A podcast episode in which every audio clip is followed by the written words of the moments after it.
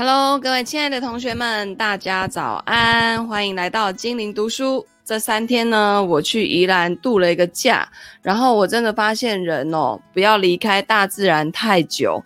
我这几天呢，去这个宜兰有一个七兰神木园区哦，哇，那里面全部好几棵一千年以上的这些神木哦，那你就会突然觉得说，哇，这些树在这边已经一千多年了。那身边还有很多后来人工种植的哦，也大概是，嗯、呃，有这种一两百年的，然后也有，呃，我听导览说有民国四十六还是四十八年种的，就是呃，我觉得树木啊，对于这个地球环境来说非常非常的重要。那我们人有一本书叫做《接地气》，那它呢就是教你怎么样去脚踩在大地的泥土啊，或者是。河水啊，海水里头啊，然后或者是抱着树木啊，哦，就可以把身上的一些呃带电的，好像它那个原理，总之就是这些呃，我们人体的细胞里面如果有带太多的正，我忘记是电子还是原子，我忘记还是质子了，就是那个那个名称哦，搞不太懂。然后总之它就是太多的话呢。会让人发炎，那因为人本身也是带电的嘛，所以我们呢常常去大自然里面跟这个电互相给它中和一下。我真的觉得在那森林里面实在是太舒服了。那当然，人在外面睡觉的时候就没有在家里睡的习惯嘛，所以昨天回家之后我就洗完澡，立刻就躺下去睡到今天早上，然后起来的时候呢。虽然精神很饱满，但是依然还会想要再睡一下。OK，所以呢，今天回到这个都市丛林里面呢，我们继续的要来读书了。那我觉得呢，真的很推荐大家哈，反正现在国外也去不了，台湾呢又是这么多树啊、山啊的地方哦。台湾听说有百分之七十、七十的那个面积是树跟山哦，所以。就很棒，很棒的这个环境跟资源，然后大家就可以去呃森林里面走一走啊，去吸这个奔多精啊，然后负离子啊，然后这个真的会很舒服的，流一流汗，排一排毒，对吧？好，我们一样的来读这个慢慢致富哈，所以呢，每天进步一点点，读书带来大改变。欢迎来到精灵读书。那慢慢致富呢？我们今天读的是第四十二天，小心税负跟通膨吃掉你的获利。呃，财务市场上呢，有两大主要功能，可以让我们随着时间变得越来越富有，或者是把我们在财务上弄得焦头烂额。当你呢看到各种存款或者是投资账户的价值上升的时候，自然呢会感觉良好。只不过这就意味着我们真的在财务上有进步了吗？要回答这个问题呢，我们必须要考虑两个因素，一个就是税，一个就是通货膨胀。举例来说，如果我们呃用需要缴税的户头里面的钱去买了债券，赚到四趴的利润。但是这个户头的边际税率是二十二个 percent 或二十四个 percent，那就意味着我们投资所赚得的钱大概有四分之一要交给政府，所以呢，我们的税后所得就变成了三个 percent。感觉上这个还算不错，但如果通货膨胀率也是三呢，那就意味着其实我们只是在原地踏步。我们呢，也许会因为账户的价值增加而感觉良好。但那个就是所谓的金钱幻觉，因为在实际上并没有变得更好，啊、因为要交税又要被通膨哦，所以实际上是没有增加的。但是我们看绝对的数字好像有，但其实是没有的。那昨天呢，我鼓励你把支票户里面多余的现金转移到高利息的存款账户里面。如果你很快就需要用到那些钱，那这个做法是值得的，因为至少你还可以赚一点利息。不过呢，可惜的是，你所赚的利息可能并不足以抵消通货膨胀跟税。那么你应该如何做才能克服前面这两种障碍，而且让你拥有的钱能够增长呢？显然的，你可能需要冒一点风险。债券也许可以帮你应付通货膨胀跟税，特别是如果你用可以延税或避税的退休账户来购买债券。但是如果你真正想要赢过通货膨胀跟税的话，那就需要再冒更大的一点险，让自己从一个出借者变成拥有者。也就是说，你应该要买股票。好的，所以呢，这个。呃，很多时候呢，我们并没有把这些东西考虑进来，然后就看到账面上的数字就在那边很开心，然后还增加消费，有没有？因为对于未来越来越有信心，那这样子呢就不太 OK 啦。好，所以接下来呢，我们要进入这个不可撼动的财务自由这本书啊，我们已经进入下半场了。今天呢，进入第七章的征服熊市里面所要讲的资产配置的个性化定制方方法来喽。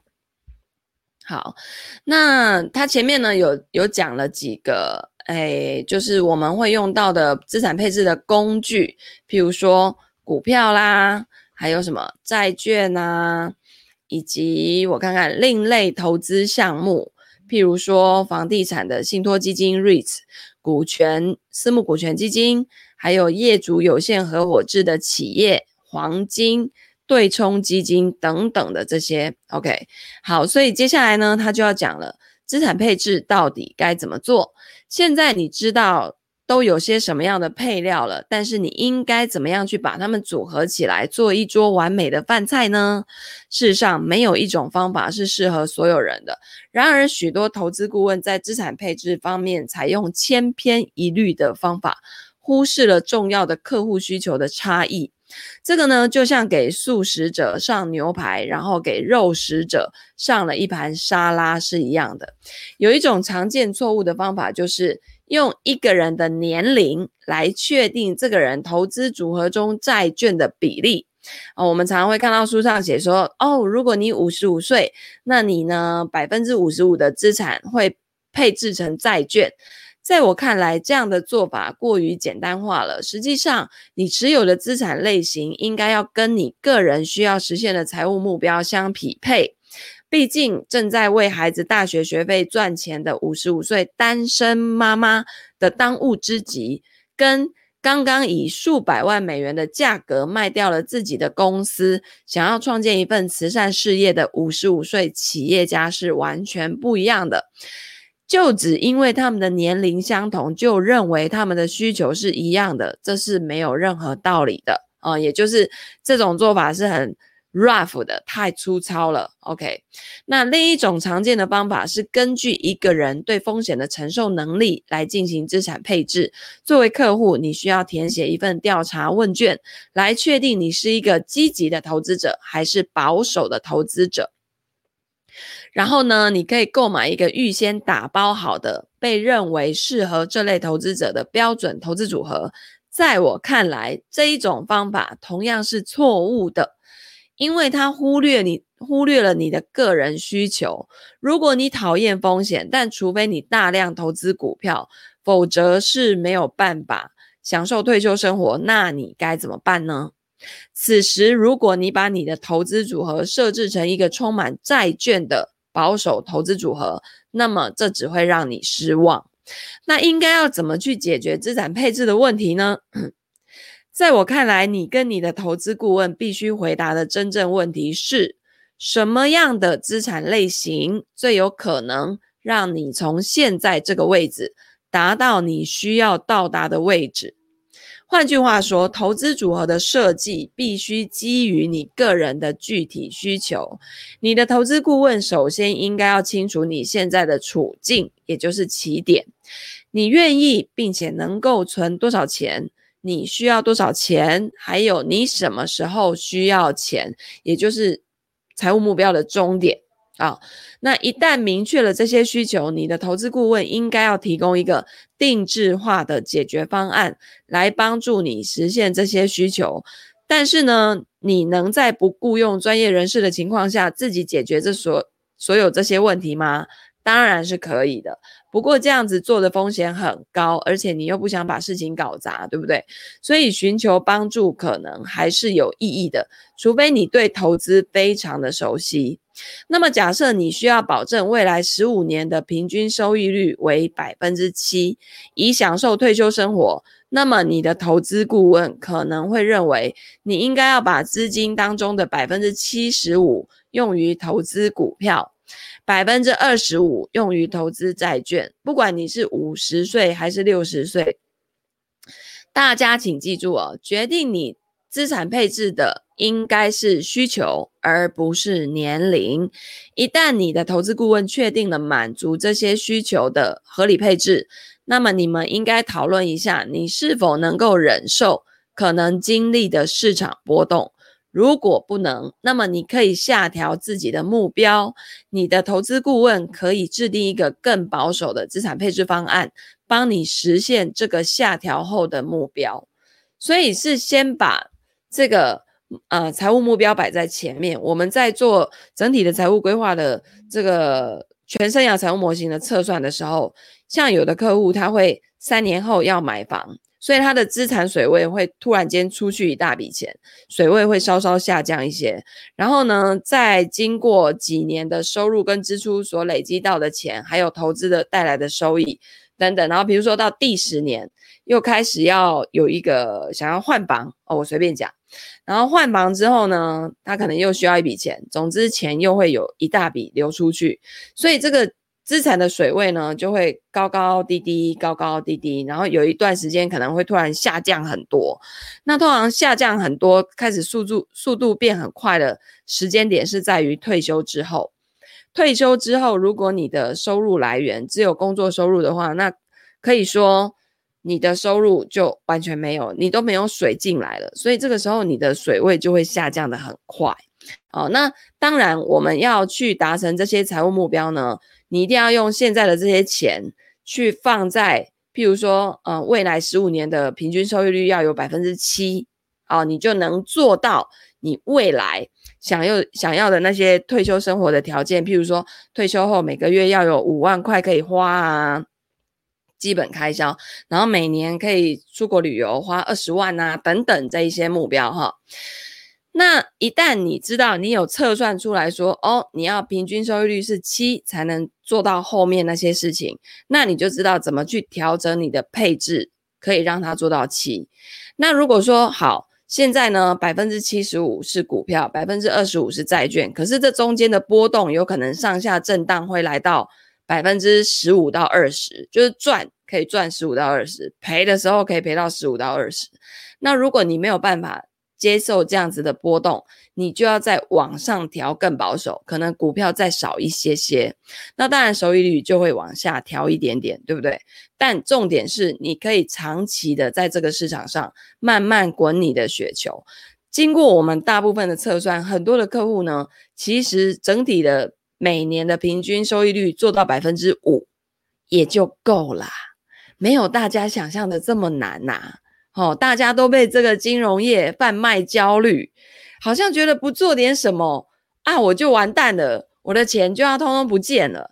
但事实的真相，你有没有发现，反而没有做做好功课，没有去了解自己现在的这个财务情况在哪一个起点，跟你的终点之间的距离，然后怎么去达到之之，就是你没有做这些功课，然后就贸然的投入的情况下，我们看到的是你的钱会不见得更快。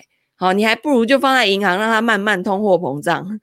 你呢，一投资，通货膨胀直接达标，直接帮你归零，好不好？很多时候是这个样子。好，所以不要被贩卖焦虑啊！金融业跟这些媒体所有给你的讯息，都是为了要成交，成交就是要叫你快一点买。啊，快一点买的前提就是你可能没有那么多的时间，可以好好的想清楚。这个到底适不适合自己？OK，所以呢，经验丰富的投资顾问会根据你的具体财务状况，为你制定个性化的投资组合哦。假如你在一家石油公司工作，并且将净呃将净资产中很大的一部分投资到了公司的股票上，在这样的情况下，你的顾问会相应的调整你的资产配置组合，以确保你不会将过多的资产。至于能源的领域啊，因为你本身就已经是在石油公司工作，还投资到公司的股票一堆了，你自己的资产配置组合如果再投能源领域，那就太多了。那另一个重点是制定一个能使你的纳税义务最小化的个性化投资计划。假设你让一个新投资顾问看了你现在的投资组合，结果呢，他认为你的资产配置明显不合理，因此建议你进行全面调整。在理想化的世界里面，这一名投资顾问可能是正确的。但是如果你的投资组合表现良好，而卖出他们会让你背上沉重的税收负担，你该怎么办呢？经验丰的丰富的顾问呢，首先会评估卖出这些资产的税收影响。这样子一来呢，你就可能会采取一种更稳妥的方法，例如使用每个月额外的收入来逐步建立新的资产配置组合。哦，那问题的关键就是你需要一个高明的投资顾问为你私人定制投资组合，来满足你的私人需求。一种适用于所有人的资产配置方式可能会是灾难性的。这个就像你去看医生，医生跟你说：“哦，我开给你的这种药是世界上治疗关节炎最好的药物。”而你的回答是：“很好，医生，但是我没有患关节炎，我是感冒。”好吗？所以不要把一种药套用在所有人身上，那会出事情。所以我才说那些市场上教什么，诶，你身上你手上有一百万可以怎么投资？你手上有三百万可以怎么投资？那一种都是非常非常不专业的人在教的，他们可能自己都搞不清楚什么叫做资产配置，什么叫做财务规划。哦，所以没有一个什么一包，然后呢，你一百万都这样子配。可以从零岁到八十岁的人买了，都产出同样的结果，因为这个要搭配每个人现在身手边的财务资源、跟对金钱的想法，还有未来目标达成的时间的先后顺序，通通都不一样，都要考虑进来，好吗？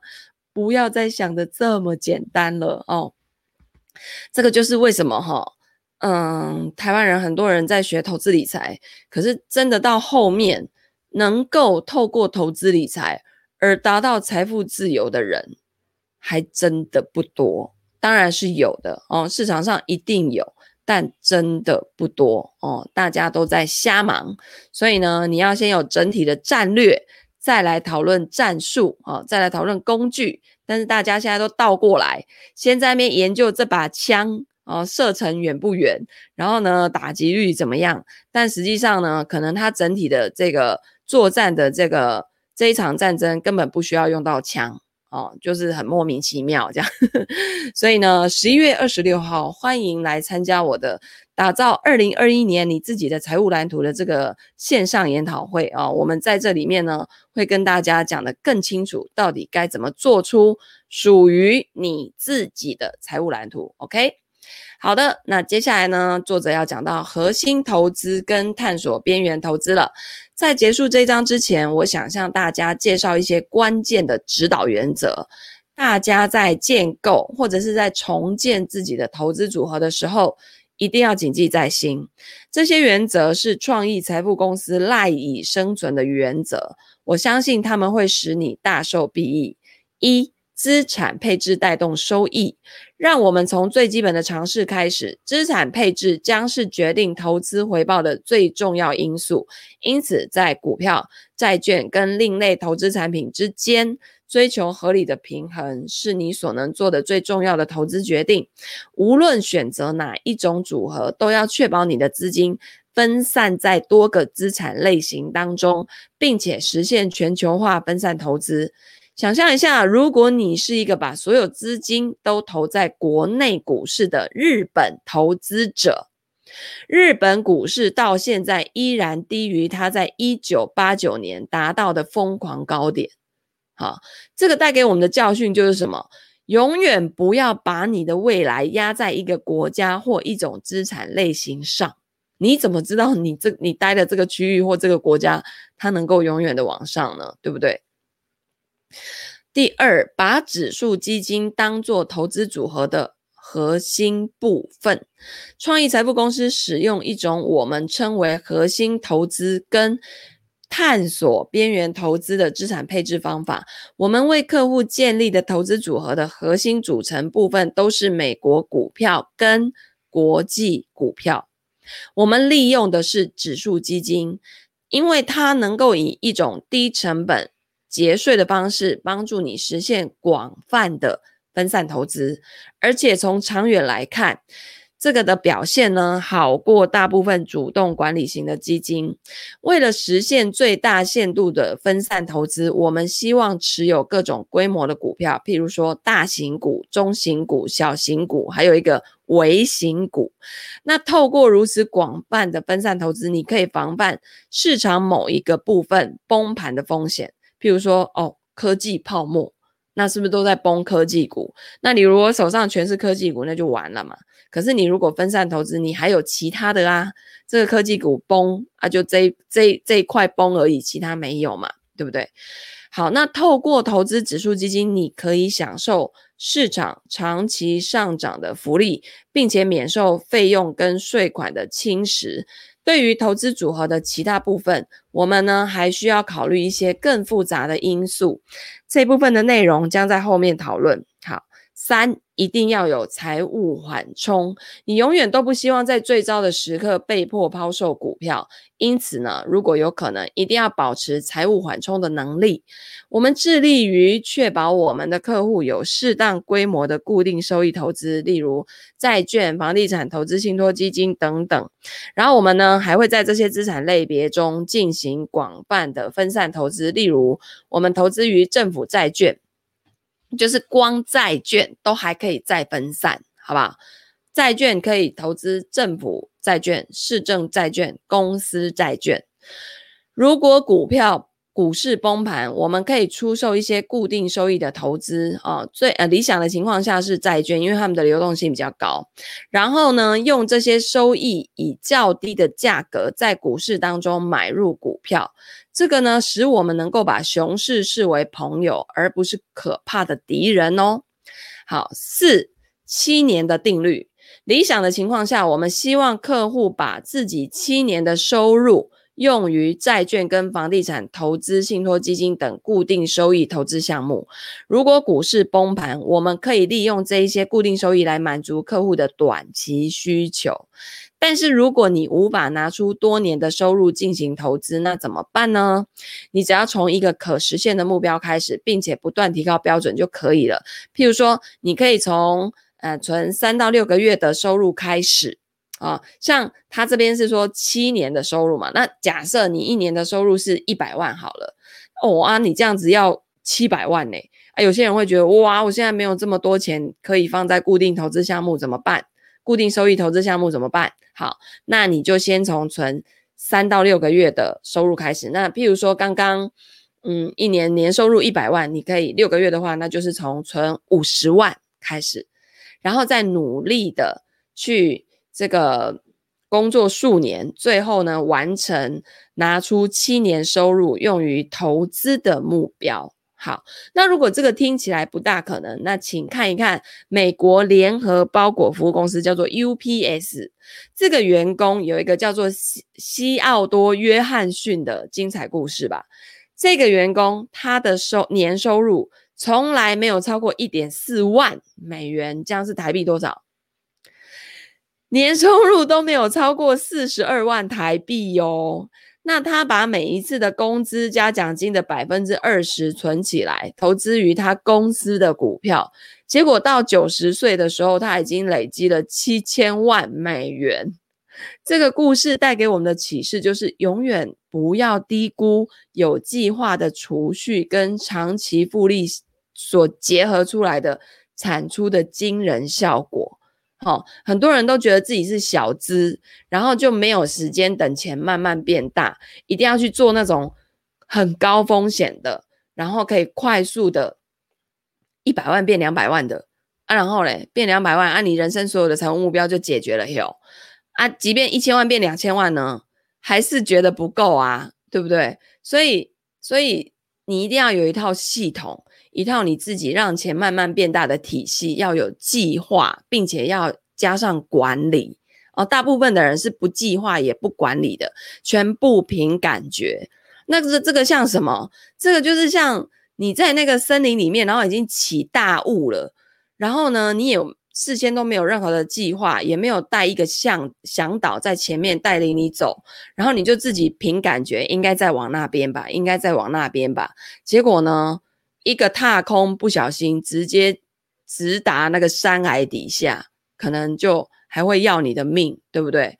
所以真的财务啊，它没有那种快速致富的方法，真的只有好好的计划储蓄跟。累积还要管理啊、这个其实就是财务规划在做的事情而已啊，也没有这么大，也没没有多神奇，也没有多了不起，但是就已经很多人做不到了。好、好，第五，探索边缘投资。我们客户的投资组合的核心部分是指数基金，那这些基金的收益率跟市场收益率完全持平，但也有必要尝试其他的一些投资策略，因为这些投资策略。偶尔能够带来非常不错的效益，例如说，一位富有的投资者可能会增加呃对高风险高回报的私募股权基金的投资，你可能还会认为像华伦巴菲特这样的投资者具有某种特殊的优势，因此有理由把你资金中的一小部分用于购买他旗下这个波克夏海瑟威公司的股票，对吧？你没有办法拿钱给那个巴菲特帮你代操。的话，那你就直接买他公司的股票啊，因为他公司就本业就在做投资啊。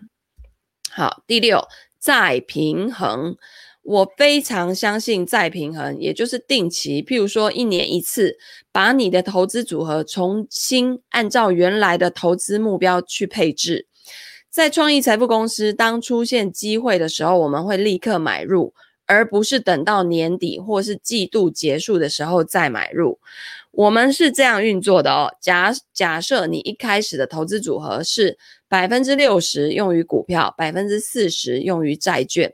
之后呢，股市暴跌，你就会发现自己持有的百分之四十五的股票跟五十五的债券，就是因为暴跌，所以你那个股跟债的比重突然间就会变成四十五趴跟五十五趴。好，然后呢，你可以通过卖出债券。跟购买股票来实现再平衡，正如普林斯顿大学教授伯顿麦基尔告诉 Tony 的那样子，不成功的投资者往往会买高卖低。那麦基尔说，再平衡的一个好处就是，它会让你做相反的事情，迫使你在投资产品失宠或被低估的时候去购买它们。这样子呢，当市场复苏的时候，你就会大赚一笔。那你如果听从上面的建议，就可以安然的避过任何的风暴。当然，当新闻中充斥着令人恐惧的各种消息的时候，你也会有动荡不安的时候。但是呢，令你感到欣慰的是，你知道自己的投资组合已经适当的进行了分散投资，因此它能够承受任何市场的动荡。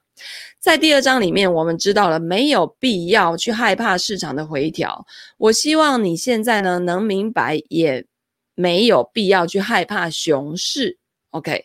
事实上，熊市提供了千载难逢的购买便宜货的绝好机会，你借此有机会实现跨越式的发展，让你的财富水平更上一层楼。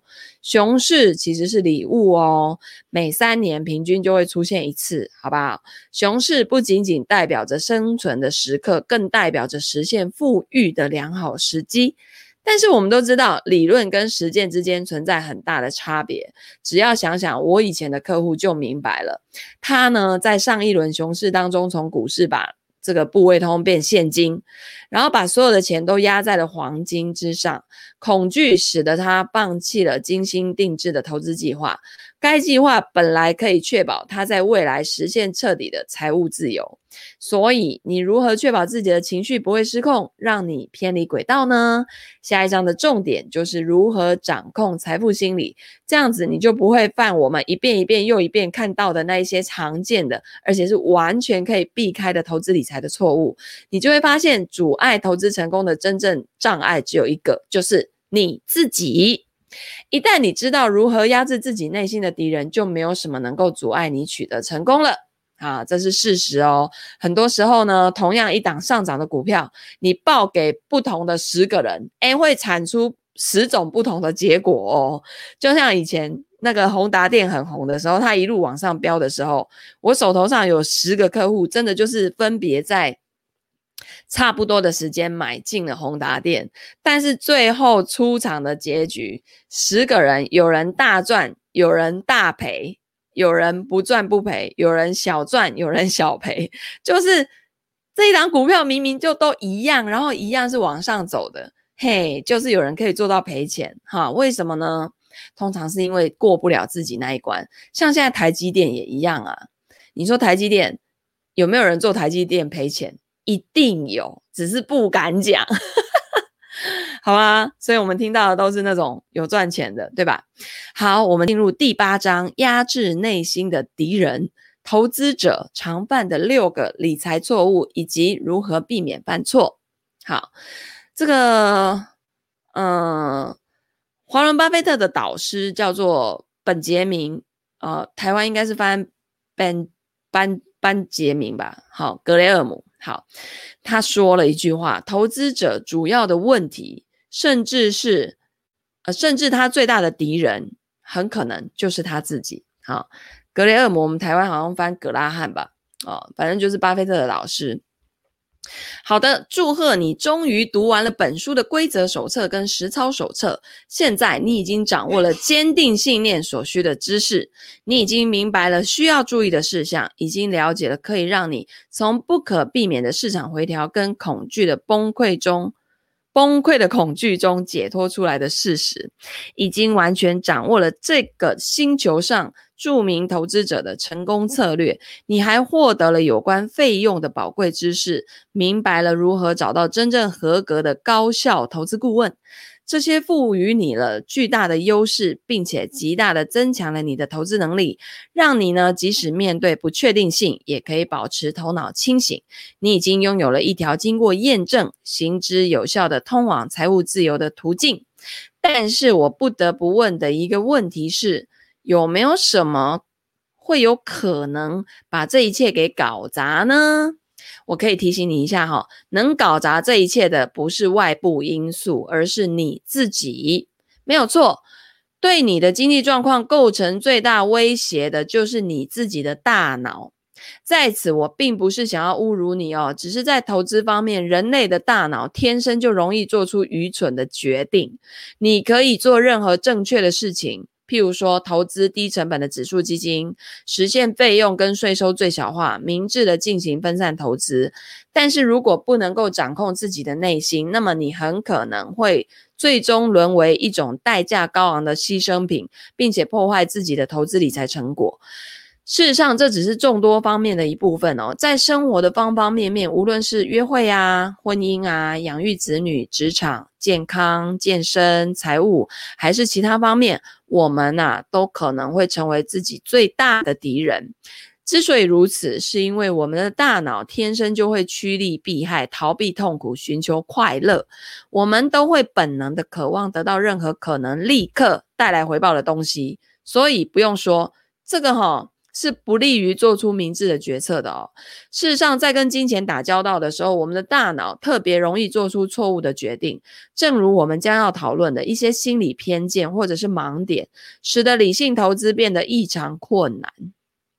这个哈不是我们的过错，而是人性的一部分。事实上，它就像被植入你大脑中的一段错误代码。本章的目的呢，是跟你提供一些重要的理念还有工具，你可以利用它们将自己啊、呃、从与生俱来的心理倾向中解放出来。而这些心理倾向让很多人在追求财务自由的过程中受到阻碍。让我举一个我们可能都遇到的常见的心理障碍哦。神经科学家呢，发现，大脑中处理经济损失的部分跟应对致命威胁的部分是相同的。大家可以想一下，这意味着什么？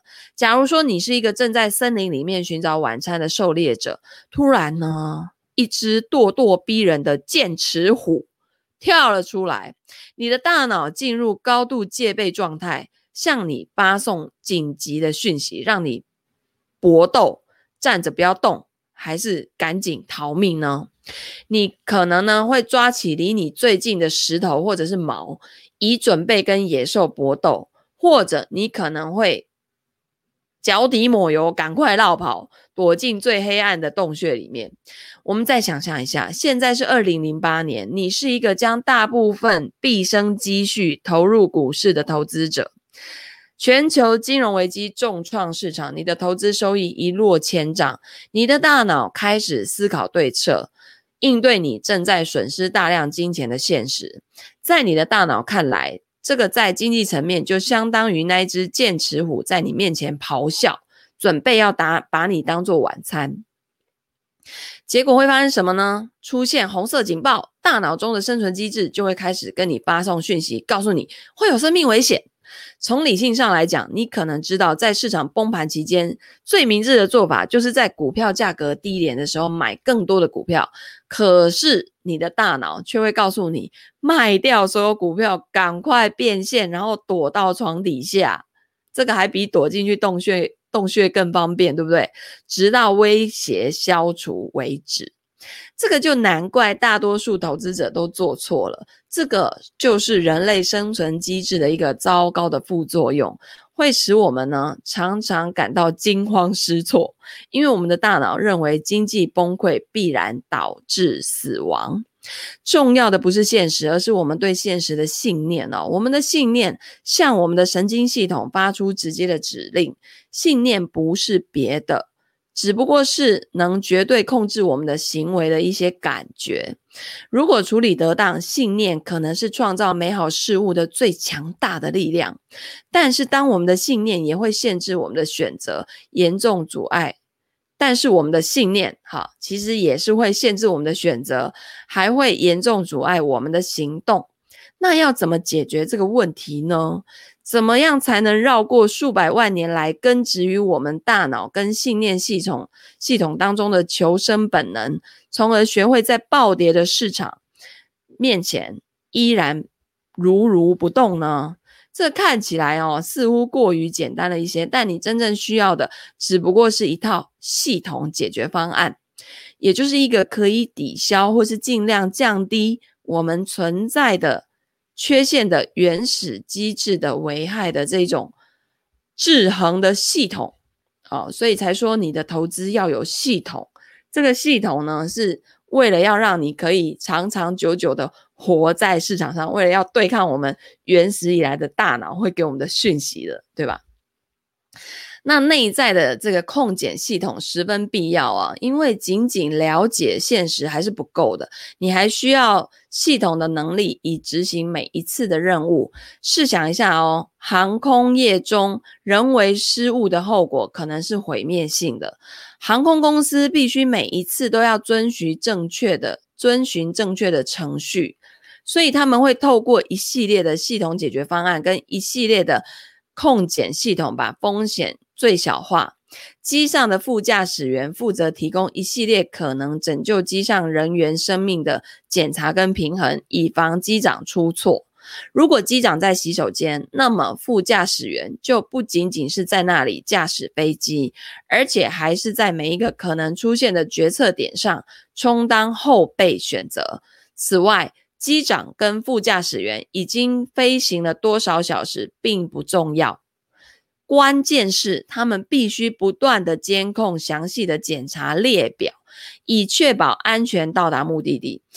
就是他那个检查列表上面有所有的 SOP，第一步什么，第二步什么，然后你第一步 OK 了，check 打勾，第二步打勾，然后即便你已经飞行了一万次。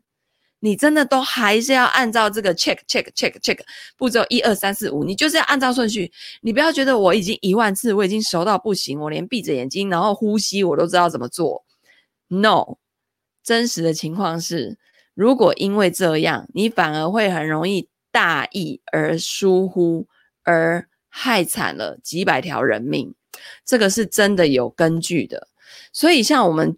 这个带小孩去日本的时候啊，你就会发现坐日本的捷运，像去冲绳啊，坐他们那个捷运很有意思，因为他那个捷运长得有点像那个木栅线，就是在高空上面的齁，然后呢都开得慢慢的这样子，然后你会发现那个那个捷运的那个驾驶员每次出去，诶站出去哦，然后看一看再站进来，然后把门关上啊的那个过程中。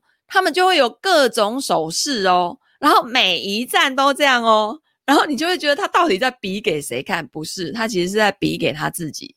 就是他有 step one 是什么什么，step two 是什么什么，然后 check 过了没问题，门关上，门关上了以后呢，还要什么左右比两下，反正就是你们可以下次有去冲绳可以观察，因为冲绳那个车厢小嘛，然后前面那个司机就是又是透明玻璃，所以你完全 可以看得到他在干嘛。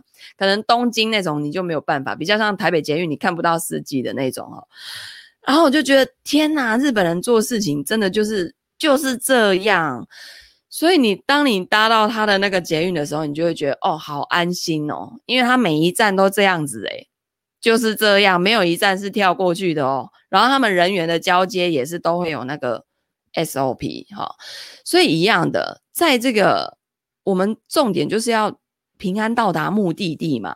所以在投资方面，人为失误可能。当然不是跟人命有关，可是投资失误仍然是灾难性的啊！你有了一条命，可是都没有钱了，那那甚至还负债，也不是不是也很痛苦？很多人就会觉得，不如死一死算了，对不对？啊，所以尽量不要让自己落入这样子的危机当中。那关于这一点呢，只要问问那一些在金融危机当中失去房子的人，那一些付不起孩子大学学费的人，以及那一些无法享受享受退休生活的人，就会知道了。这个就是为什么投资者也需要简单的系统、规则还有程序来保护他们免受自己的危害。OK，所以。接下来要讲的是，不仅要知道，而且更要做到。最优秀的投资者都敏锐地意识到，他们需要这种简单的系统，因为他们认识到，尽管自己能力很强，但也有可能投资失败，让自己呢陷入万劫不复的痛苦境地。他们明白。仅知道该做什么是不够的，还需要践行自己所知道的事情。这个就是系统的作用。在我担任保罗·琼斯教练的二十多年里啊，我的工作重点一直是不断的更新跟改进他用来评估跟做出投资决策的系统。事实上，当我第一次见到保罗的时候，他刚刚进行了历史上最伟大的投资之一。他在一九八七年黑色星期一的市场中赚了个钵满盆满，那是不光彩的一刻哦，因为市场呢在一天之内下跌了百分之二十二。保罗当年为他的投资者带来了几乎难以想象的百分之两百的回报，但在这惊人的成功之后啊，他变得过于自信了。这个就是一种常见的偏见，你将会在本章中了解更多这方面的内容。结果是什么呢？他不再严格的按照建立在自己多年经验之上的重要系统的指导行事了。为了要纠正这样的偏见，我开始研究他作为投资者的行为发生了怎样的变化。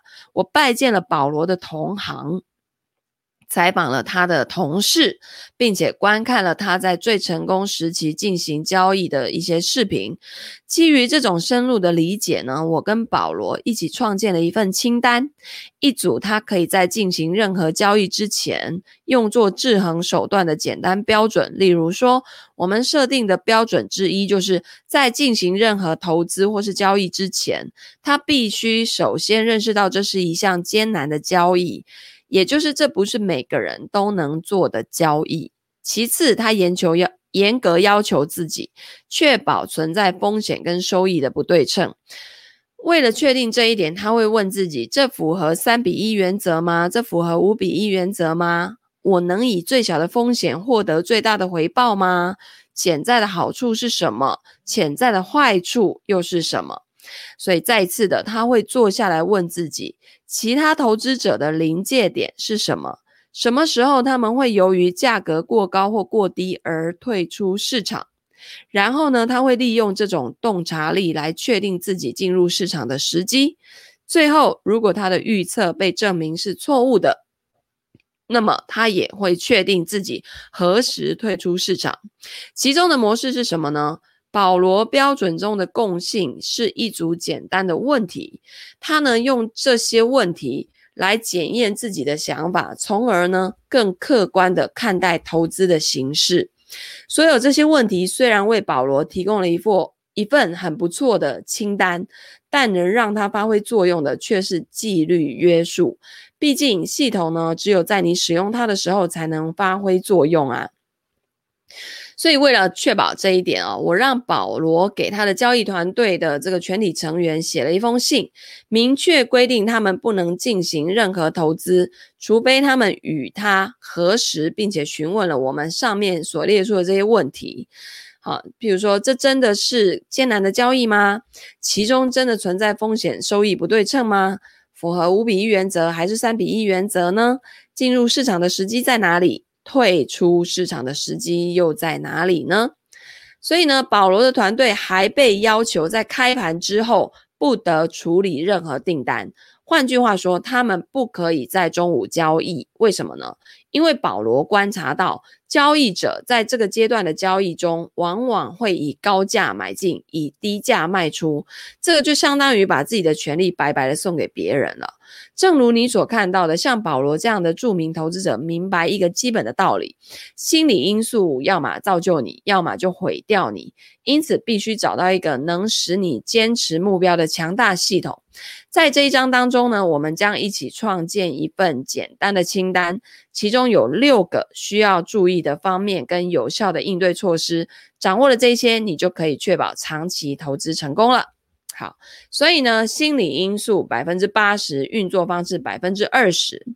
在这四十年当当中呢，我研究了很多不同领域中的成功人士，他们从事投资、商业、教育、体育、医药跟娱乐等等行业。结果呢，我一再的从这些成功人士身上发现这样的一个事实。也就是呢，有百分之八十归于心理因素，有百分之二十归于运作的方式。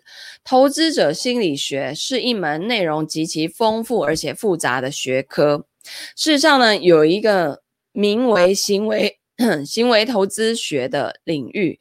专门研究导致投资者非理性行为的认知偏差跟情绪，这些偏差往往会导致人们做出一些代价高昂的错误投资决策，譬如说试图想要把握市场的时机，或者是在不了解费用真正影响的情况下就在进行投资，以及没有做到分散投资。啊、那在这里呢，我们的目标是把事情阐述的简单明了哈。在本章当中，我们将会解释你真正需要知道的一个最大的心理陷阱，并且告诉你如何避免你的大脑可能导致你犯下的常见投资错误，免受其困扰。就像 Ray Dalio 常常跟我说的那样子，如果你知道自己的局限性，那你就能够适应情况，并且最终。获取成功，但是如果认识不到自己的局限性，你就会受伤啊。通过制定系统的解决方案，你将可以呢把自己解放出来，摆脱局限，并且像地球上最优秀的投资者那样子的灵活操作。好，所以呢，这个错误一叫做执着于自己的信念。为什么卓越的投资者乐于接受跟自己信念相左的观点呢？好，在二零一六年，唐纳川普跟希拉蕊克林顿克林顿的这个总统竞选大大战期间，你可能会跟自己的朋友们展开激烈的政治辩论，但是你是否曾经有过这样的感觉？就是这根本就不是一场辩论啊，因为每个人的心目中早就都有定论了，对不对？爱川普、讨厌希拉蕊的人，或者是反过来讨厌川普、喜欢希拉蕊的人，情绪都非常的强烈，似乎没有什么能够改变他们的观点。那这一点呢，被我们现代媒体用消费的方式还给放大了。不同的媒体立场各各不相同，因此也形成了各自特定的受众群。譬如说，呃，微软全国广播公司，或是福克福克斯新闻。啊，福斯新闻。然而，我们的新闻也比以往任何时候都更容易受到脸书或是其他媒体的渗透影响。这感觉就像是我们处于一个回音室当中，大家都在听那些跟我们观点相同的人讲话。哦，于是就会觉得自己看到的就是全世界，好吧？殊不知啊，世界还有别的角度。二零一六年总统大选是确认偏误的一个很好的例子。确认偏误是指人类呢倾向于寻找跟重视能够确认我们自己的先入之见跟信念的讯息，这样的倾向还会导致我们避开、低估或者是忽视任何跟我们的信念相冲突的讯息。对于投资者来说啊，确认偏误是一种危险的倾向。假设你对于某一只过去一年当中在你投资组合中表现出色的股票情有独钟，你的大脑自然就会寻找并且相信那些能证明你应该持有它的信讯息。毕竟我们的大脑喜欢证明，尤其是证明我们有多么的聪明跟正确。投资者呢，经常浏览那一些能增强他们对所持股票信心的时事新闻跟讨论。他们还会透过阅读有关正为他们带来可观收益的热门行业的正面宣传文章来提升信心。可是，如果呢，情况发生变化，一路飙升的股票或行业一落千丈，那该怎么办？我们能不能改变自己的观点，承认自己犯错了呢？你是否能够灵活地改变自己的方法，还是说你的头脑被偏见所束缚了呢？彼得·莫劳克在跟一位新客户近距离接触当中，发现了一个这样的现象哦。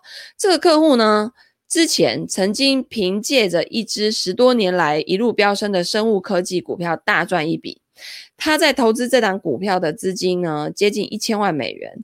那彼得跟他创意财富公司的团队为这个客户制定了一个有效的分散投资计划，大大的减少这支股票给他带来的风险。客户呢，起初同意了，结果后来又改变主意，说他了解自己心爱的股票，并且深信。他会继续飙升。他还对米彼得说：“哦，我不在乎你说什么，反正多亏了这一档股票，才有了我的今天。我就是因为这档股票而发家致富的，对吧？是吧？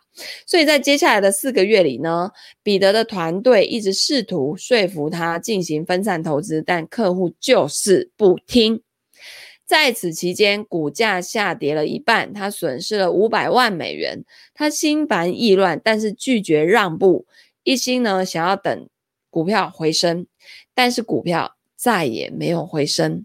假如当时他听从了这个经过深思熟虑、跟自己的信念相反的建议，那么他现在很可能正走在一条财务完全自由的人生道路上。事实上呢，这也是另一种被称为禀赋效应的情感偏见的例子。在这种效应当中，投资者会倾向于放大他们已经持有产品的价值，然后忽略它的客观价值。这种情感偏见使得人们很难放弃已有的事物，并且购买更好的产品。事实上，爱向某一项投投资，从来都是不明智的做法。俗话说得好，爱情是盲目的，不要因为爱情乱了自己投资的阵脚，也就是不要跟你的股票谈恋爱，请做好资产配置，好不好？所以解决方案是什么呢？提出更好的问题，找到与你意见相左的高人。一流的投资者深知自己很容易受到确认偏误的影响，因此呢，他们会尽一切的努力来消除这样的影响。关键是要积极的寻找跟自己信念不同的合理意见，信念不同的合理意见，好不好？不是来找茬的，为反对而反对的，没没有建设性的。当然，并不是任何人的不同观点都是有益的。你想要的是一个有能力、有良好绩效、有智慧的人。给出的一个与众不同的见解，然后呢，深刻的观点，所以并不是所有的观点都是有帮助的哦。没有人比华伦·巴菲特更明白这一点了。他呢，非常很常向自己那位九十三岁的商业伙伴查理·蒙格请教。巴菲特在二零一四年年度报告当中有回忆到说，蒙格呢曾经说服他改变投资策略，让他相信有一种更明智的投资方法。也就是忘掉你所知道的，以划算的价格收购适合企业的这个策略。相反的，你应当以合适的价格收购优质的企业。换句话说呢，历史上最伟大的投资者华伦巴菲特曾经公开的把自己的成功归于愿意听从合伙人的建议，因为合伙人的逻辑是无可辩驳的。好。我们倾向于寻求能够证实我们自己的观点，如果能够抑制这种倾向，它的效果就是这么的明显。那像这个 Ray Dalio 也痴痴迷于寻找不同的观点，他告诉我说，在市场上啊很难做到一贯准确，所以我发现非常有效的方法是找到那些不同意我的人，然后找出他们的理由。见解深刻的不同意见的力量是伟大的，正如 Ray Dalio 所说的，关键问题是有没有哪一些情况是我不了解的。好，作为一名投资者，你可以找到自己尊敬的人啊。理想的情况下，其中最好有一位有着非凡的。长期绩效的投资顾问啦，吼，然后你去可以去跟他们提出问题，以此来发现你所不知道的东西，从而获得巨大的收益。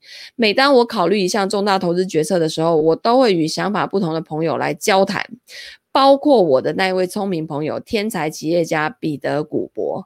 我先介绍我的想法，然后就会说，就会问他们说，我有没有可能哪里错了？我有没有哪一些地方没看到？缺点是什么？我没有预料到什么？我还应该向谁咨询来加深我的认识呢？哦，所以这些问题呢，就可以帮助我避免确认偏差的危险。